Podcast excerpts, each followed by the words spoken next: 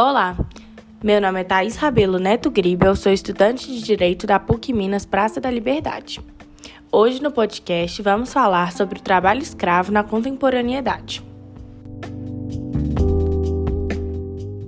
Pessoal, vocês sabiam que apesar do Brasil ter sido o último país da América Latina a abolir a escravidão no seu território por meio da Lei Áurea em 1888, ter dado espaço tão importante na nossa história, essa mácula ainda está muito presente nos dias atuais.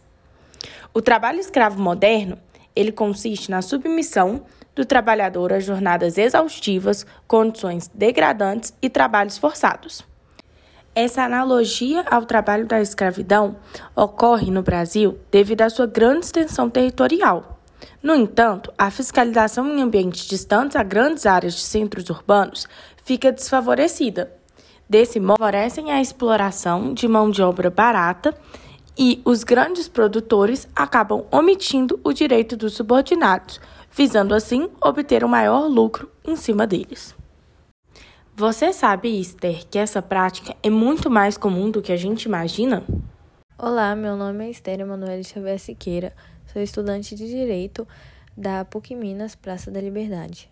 Verdade, Thais. Nós consumimos muitos produtos que nós não sabemos como são produzidos.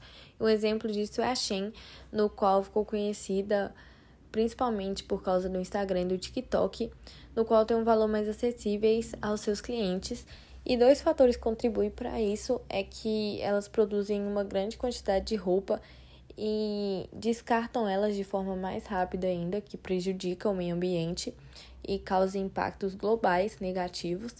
E também utilizam mão de obra escrava, que faz com que os trabalhadores fiquem sujeitos a uma carga de mais de 18 horas diárias e um salário totalmente desproporcional à quantidade de trabalho que eles possuem. E os direitos humanos né, que protege a dignidade humana, acha isso um crime de grande violação por causa que tiram a liberdade dos indivíduos e, como eu falei, acaba com a dignidade deles também. Luísa, como que a gente pode identificar essa condição análoga à escravidão na Constituição brasileira? De que forma que ela é vista pelo Código Penal?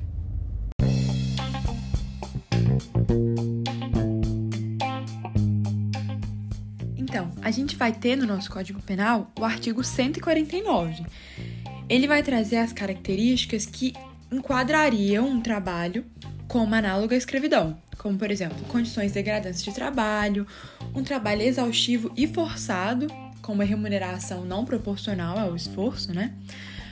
Mas por que que atualmente o termo usado é análogo à escravidão e não só escravidão? Porque a palavra escravidão ou escravização, ela impõe uma ideia de ausência de liberdade.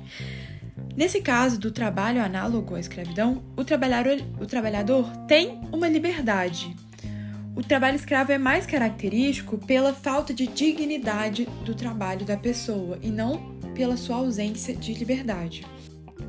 Agora, em relação à criminalização né, desse trabalho análogo à escravidão no nosso Código Penal, historicamente. Desde a criação do Código Penal brasileiro, em 1940, já existe a criminalização dessa condição. A atual redação do artigo 149, que vai ser o artigo que vai tratar sobre isso no nosso código, ela vai ser formulada por uma alteração legislativa de dezembro de 2003. Ele vai, de certa forma, modernizar o que seriam o que se enquadraria como um trabalho análogo à escravidão. Ou seja, ele vai adicionar novas características desse trabalho, de acordo com a modernidade, né?